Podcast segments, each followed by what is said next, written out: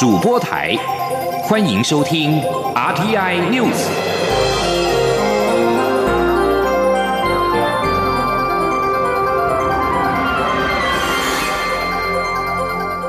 听众朋友您好，欢迎收听这节央广主播台提供给您的 RTI News，我是张顺祥。英国航班旅客二七号晚间十点陆续抵达集中检疫所，坐镇指挥的伊福会执行长王必胜表示，旅客历经长途的旅行，脸上尽是疲惫，但个个直呼回家真好，在这里觉得好安心。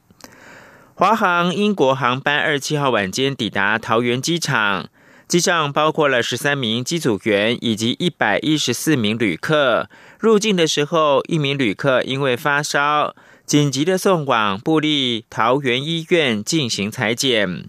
另外有四名旅客因为过去十四天曾经有疑似的症状，在机场裁剪之后，随其余的旅客一起前往三家集中检疫所进行十四天的居家检疫。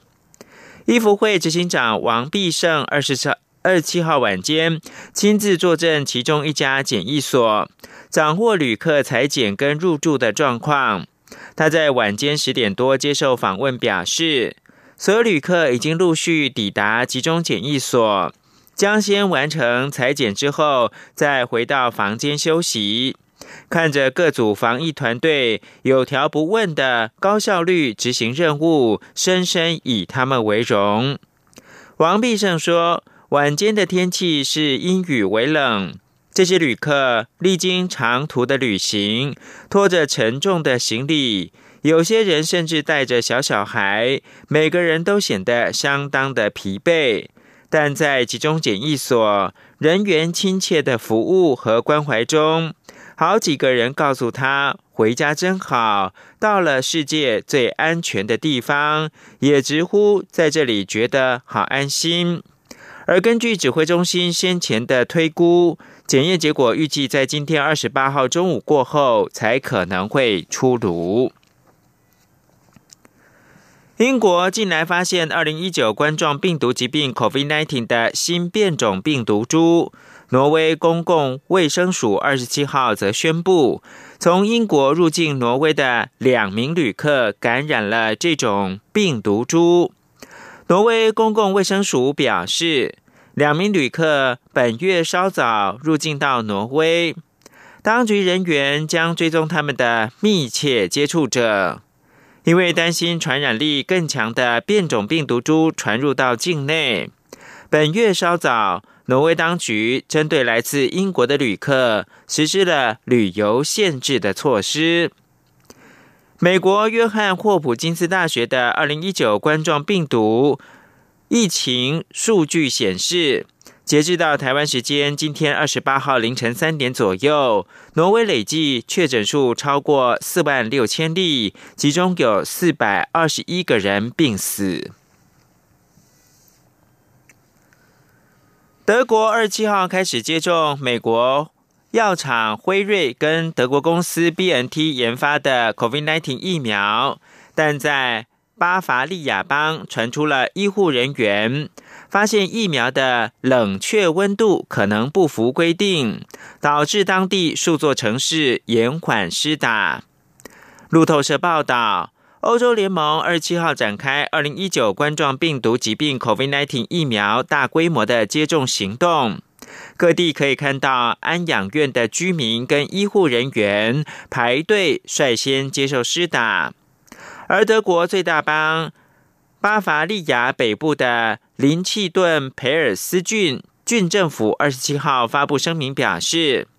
当我们检视冷却箱中安插的。温度记录器时，怀疑可能并没有符合疫苗的冷链要求。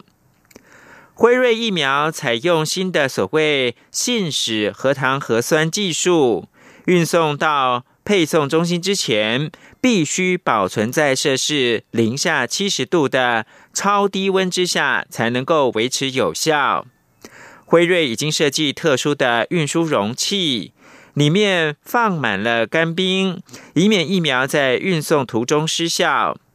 这支疫苗若放在超低温下面，最多可以保存六个月；但是若放在摄氏二到八度下，相当于各医院一般冰箱的温度，则只能够保存五天。焦点关注到美国。美国的国家过敏跟传染病研究院院长弗奇二七号警告，由于民众趁着年底假期旅行而散播二零一九冠状病毒疾病 （COVID-19），疫情最严重的阶段可能还没到来。弗奇向美国有线电视新闻网 CNN 表示：“我跟美国总统当选人拜登同样担心。”当我们进入未来的几周，实际上情况可能会变得更糟。美国度过十一月的感恩节假期之后，十二月的确诊病例数急剧的攀升，经常每天通报新增超过二十万例的确诊，有时候单日通报三千多人染病死亡。佛奇强调，美国可能正面临一波接着一波的疫情。佛奇一直鼓励符合资格的民众接种二零一九冠状病毒疾病的疫苗。他还透露自己施打疫苗之后感觉很好。美国约翰霍普金斯大学的数据显示，截至到台湾今天今天的凌晨两点，美国疫情为世界各国最严重，累计确诊数超过了一千九百万例。其中有三十三万两千多人病亡。土耳其卫生部长克扎二十七号晚间表示，原定二十八号送达的中国疫苗，因为北京海关出现了 COVID-19 的病例，将会延迟一两天送达。安娜杜鲁新闻社报道，克扎晚间在推特账号发文表示。北京海关出现一起 COVID-19 二零一九冠状病毒疾病的病例，因而暂停放行货物移动。基于这个理由，未来应该在海关作业之后出境的我方采购疫苗将会延迟一两天抵达。土耳其向中国科兴控股生物技术有限公司采购五千万剂的疫苗。克扎在二十四号表示，首批三百万剂的疫苗将在二十七号晚间从中国出货，二十八号送达土耳其。卫生部二十七号公布疫情通报显示，过去二十四小时新增一万四千两百零五起的 COVID-19 的病例，两百五十四个人死亡。累计的病例数达到两百一十四万七千五百七十八例，一万九千八百七十八例病死。境内单日病例数已经从最高峰十二月上旬超过三万三千例显著减少，而且连续第四天降低，但是病死数仍高居不下。为了遏止疫情的蔓延，土耳其实施了周末全面宵禁。跨年期间，从三十一号晚间九点到隔年元月四号清晨五点，也将全面的封锁。在各国积极对抗二零一九冠状病毒疾病 （COVID-19） 疫情大流行，努力争取疫苗之际，中国本地跟部分国家使用中国制疫苗，中国疫苗研发跟授权使用可能存在问题，请听。张子清专题报道。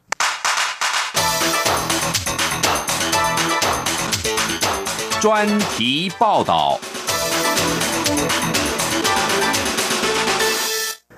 在全球积极对抗 COVID-19 疫情大流行之际，欧美制药及生技公司生产的疫苗几乎已被富有国家买下或订走。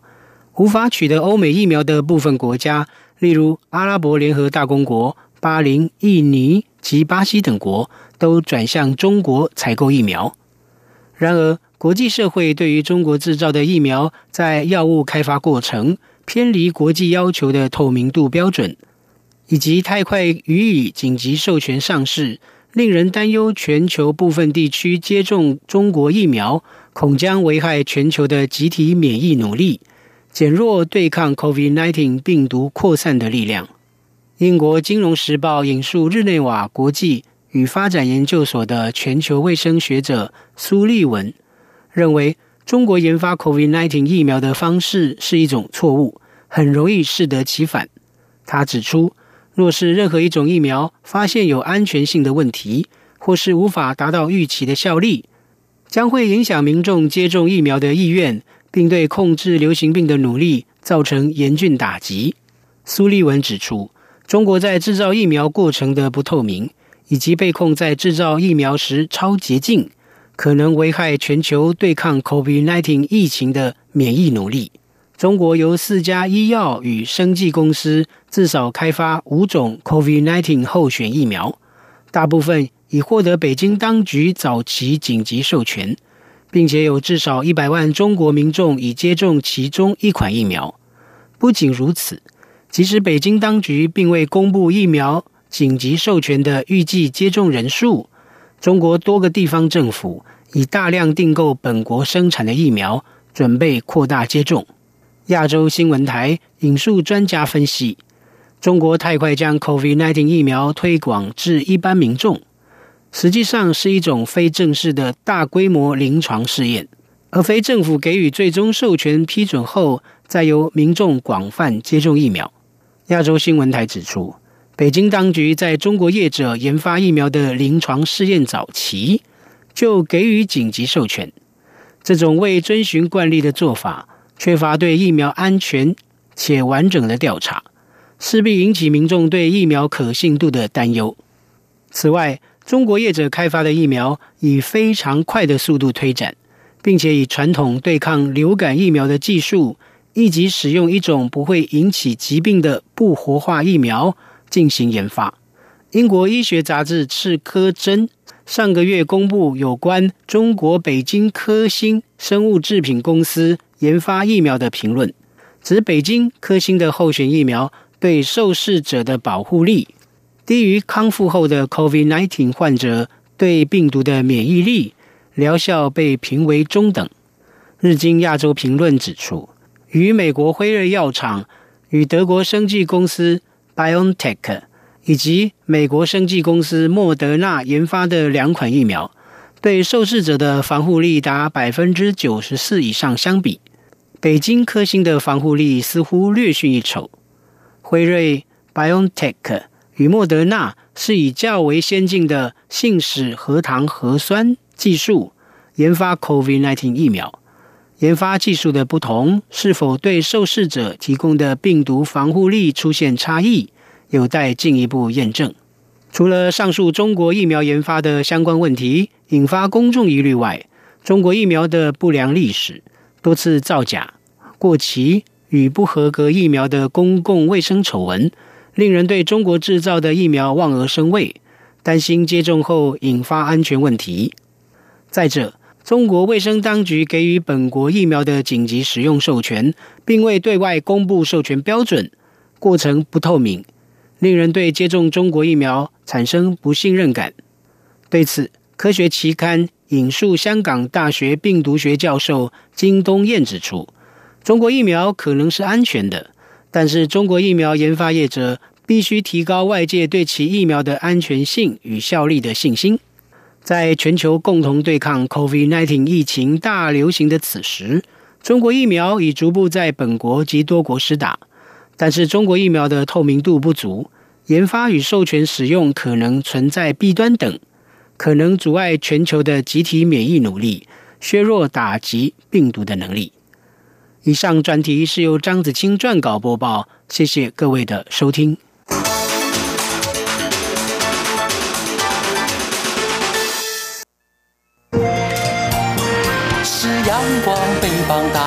了世界之窗；是阳光，翅膀环绕着地球飞翔。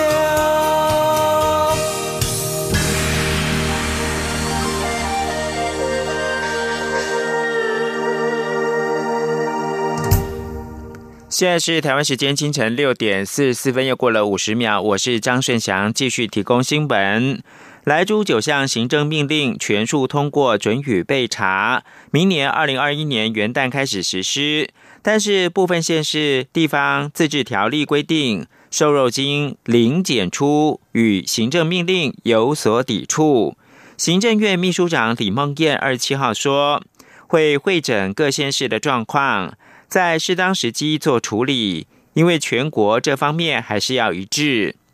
立法院会二十四号依序处理学校卫生法部分条文的修正草案、食品安全卫生管理法部分条文修正草案和九项攸关进口含莱克多巴胺美猪、三十月龄以上美牛的行政命令与附带的决议，全数通过予以备查。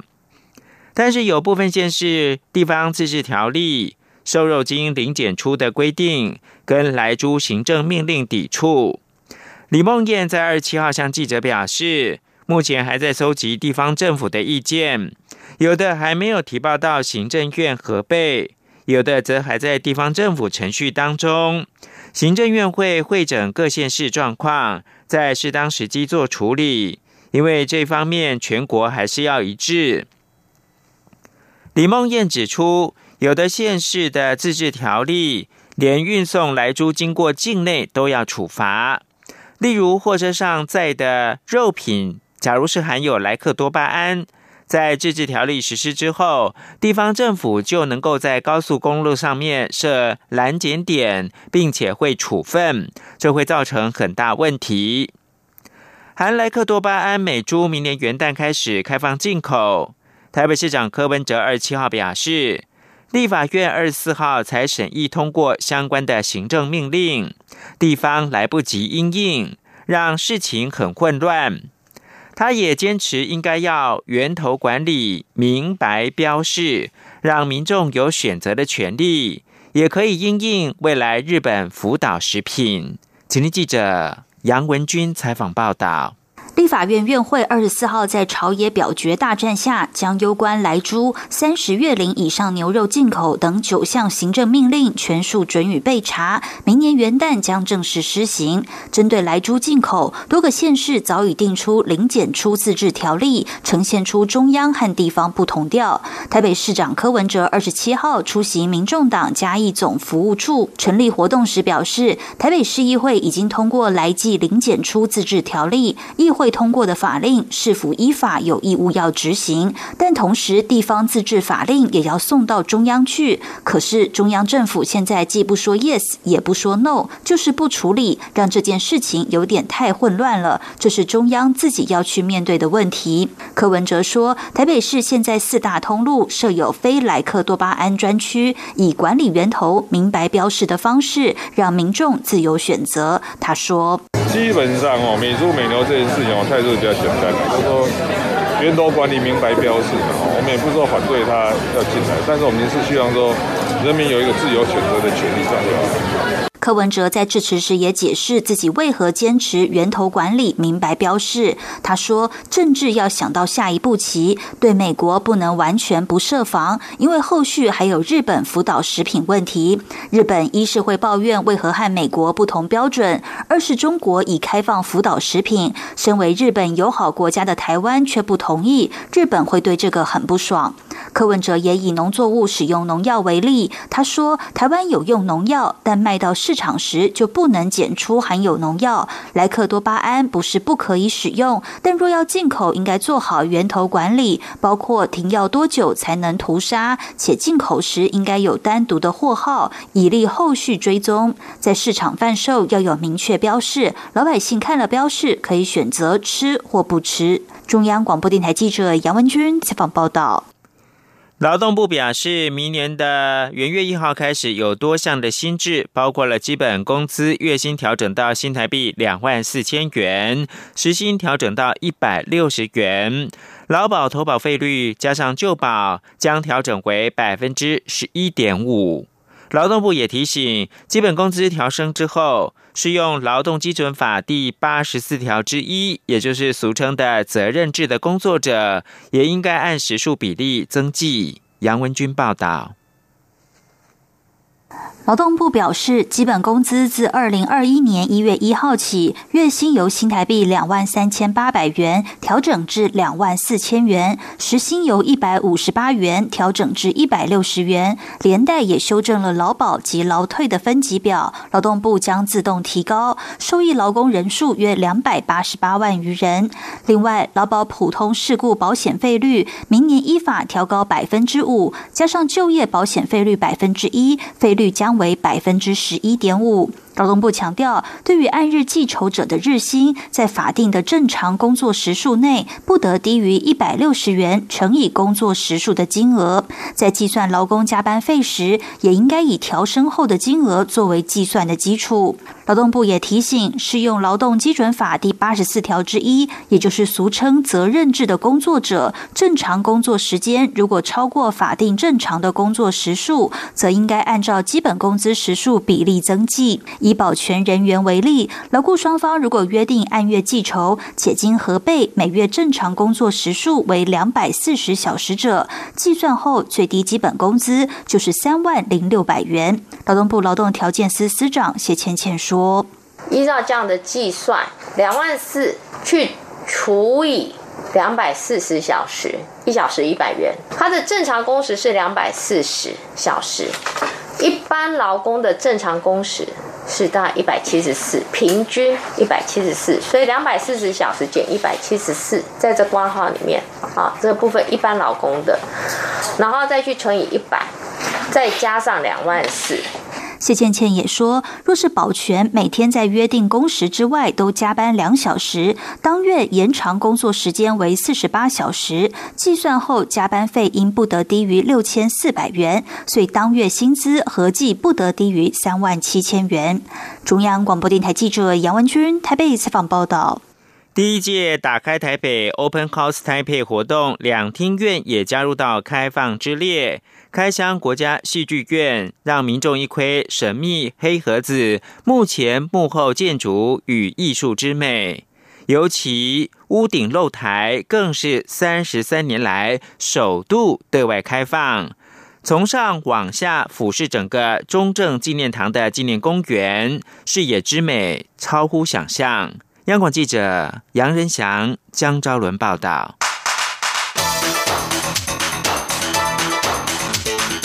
专题报道。两厅院是国内表演艺术场馆重镇，不只有精彩表演，建筑设计也相当迷人。今年借由参与首届打开台北 Open House Taipei 活动，两厅院全面开箱国家戏剧院，让民众有机会造访剧院内神秘景点，打开不一样的感官体验。其中最令人惊喜的就是首都对外开放戏剧院屋顶露台。但基于安全缘故，只允许十位幸运儿有机会登顶，报名瞬间秒杀。一站上屋顶露台，包括中正纪念堂、国家音乐厅与自由广场牌楼二十四公顷园区一览无遗，整个视野美到不行。两厅院主要包含国家音乐厅与国家戏剧院，出自建筑师杨卓成之手，其设计概念来自紫禁城的太和殿、保和殿。站在露台上，黄色琉璃屋瓦清楚可见。屋脊两端的尾兽为海底蛟龙造型，张嘴套住建筑正体，上头还有一把剑插入。两旁斜屋脊上的仙人走兽以及屋檐斗拱雕花，都有着吉祥如意的建筑意涵，整体气势恢宏。过去，我们五级艺术总监林怀民与爆破艺术家蔡国强合作发表新作《风影》时，首演前就曾安排一位演出者着服装爬上屋脊，进行一场空中风影攻顶行动。而这座1987年落成启用至今的建筑，也见证了台北城的整治经济发展。两厅院副总监徐美玲说：“一个伟大的城市一定有一个伟大的建筑，那我们自认我们是一个伟大的剧院哈。那其实它跟着台北市一起成长。从小大家知道有一个呃野百合。”的活动，那当然我们也见证了整个解严的过程。那当然有一个阶段，就是在呃中正纪念堂曾经有一度要改为民主纪念馆。那当时我们看到的牌楼本来是大呃，我印象中是大中至正，那后来改成自由广场。好，所以整个过程来讲，我们也跟着市民成长，一起记录这个城市的改变。两厅院人员也透露，当年野百合运动时，当时的两厅院主任刘凤学与企划组长周宗庆就曾站上露台看运动进行，还一度被学运人员误以为是特务正在监控。作为国家表演艺术殿堂，剧院后台区也让很多民众感到好奇。专业技术人员特别带领媒体一窥剧院神秘黑盒子。这一个由错落红色钢铁构成的神秘空间，其实是位于观众席的正上方。一排排的灯具主要是向舞台正面投射灯光，由上往下看，舞台和座位尽收眼底。中间的马达运转的正是剧院天花板悬吊的水晶灯。每两年，剧院人员就要垂降检测水晶灯的状况。而走在仅能一人通过的猫道上，抬头可见一根根的吊杆，则是让表演团队可以变换布景的最重要关键。长庭院演出技术部技术管理组组长许玉磊说：“在剧场里面呢，猫道指的就是工作走道。那我们现在记者们的身后就是二十五、二十四公尺的高空，那后面有六十二支吊杆，是在一百零六年完成的、完成更新的吊杆。”那它一支的重量就相当于七百五十公斤，那换算下来就是三台钢琴的重量。不仅吊杆全数升级，就连舞台地板、观众席的座椅也全在二零一七年大整修中全部汰旧换新。当然，剧院内会有这么多事情发生，这么多有价值的作品产生，关键还是在表演者。这回两天院参与打开台北 Open House 台北活动，特别邀请多位艺术家担任导览员，向民众分享他们在剧院中发生故事。两天院艺术总监刘一儒说。看空间是一种说故事的方法，可是，在剧场里面，我们还有一个非常非常重要的一个元素，叫做舞台上的演员哦。那所以这次特别参与这个活动的时候，就特别去邀了呃非常多的艺术家来参与哦。例如说金世杰老师，他说他要把这次的导览献给他的儿子，所以他带了他的爸爸，然后带着他的儿子来看，因为这个就是金世杰呃老师这么长年以来灌注心力的一个场域。刘一儒期待进入这次打开戏剧院，让更多人知道，三十三年来，两厅院承载着表演艺术家的梦想，背后其实靠的是一群默默付出的工作人员，细心维护，功不可没。这我们来讲杨日祥、张昭伦台北从报道。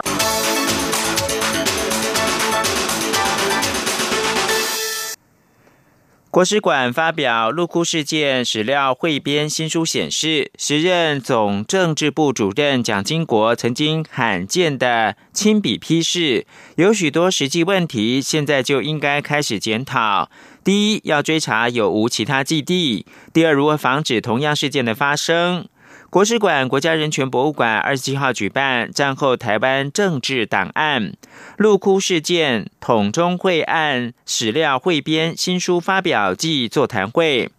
陆窟事件是台湾一九五零年代白色恐怖时期牵连最广、受难人员最多的政治案件之一。一九五二年底，国民党政府搜捕中国共产党地下党员。一九五二年到一九五三年的拘捕行动，从南港细指近郊的鹿窟山区，延烧到瑞芳的八分寮、石碇、玉桂岭以及土城海山地区。国史馆表示，当年的相关报告送到国防部之后，都需要经过国防部总政治部的审查。当时总政部主任就是蒋经国。国际新闻。美国职棒大联盟 MLB 亚特兰大勇士二十七号透过声明宣布，名人堂球星蝴蝶球传奇强投尼可罗昨天晚间在睡梦中辞世，享受八十一岁。路透社报道，尼可罗的死因没公布，但他在过去几年曾经与癌症搏斗。以上新闻由张炫翔编辑播报。